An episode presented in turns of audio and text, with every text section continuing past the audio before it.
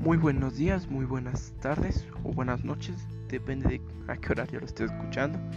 Yo soy Isaac López Cruz y voy a hacer eh, el podcast sobre cómo hacer citas o referencias en formato APA.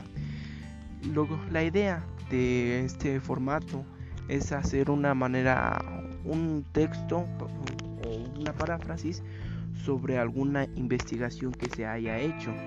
La cita se coloca en el texto y se complementa con elementos que identifican a este documento de cuál, de dónde fue que, que se extrajo.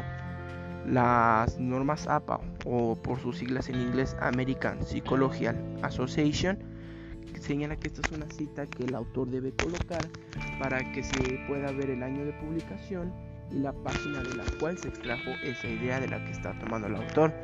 Se empezaron a utilizar las referencias en un texto de sistema de citación de autor. Deben ordenarse alfabéticamente en una lista que tengan en, bueno, se, se, ordenan alfabéticamente en la lista de referencias bibliográficas en el final del trabajo. ¿Para qué servirán las normas APAS? Tú te preguntarás.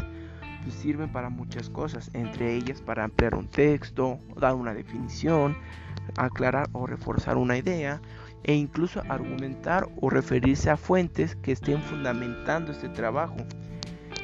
¿Para qué se cita? Pues o qué se cita, o qué cita?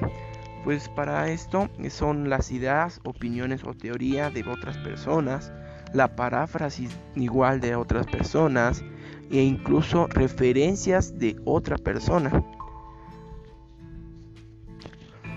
Existe la cita textual corta, que esta incluye menos de 40 palabras y se incorpora a este texto que se está redactando entre comillas dobles. La otra es igual cita textual corta en énfasis en el con énfasis en el contenido, ya que este muestra el contenido de la cita y que primero pues va en primer lugar entre comillas y al final entre paréntesis el autor o autores, el año y la página.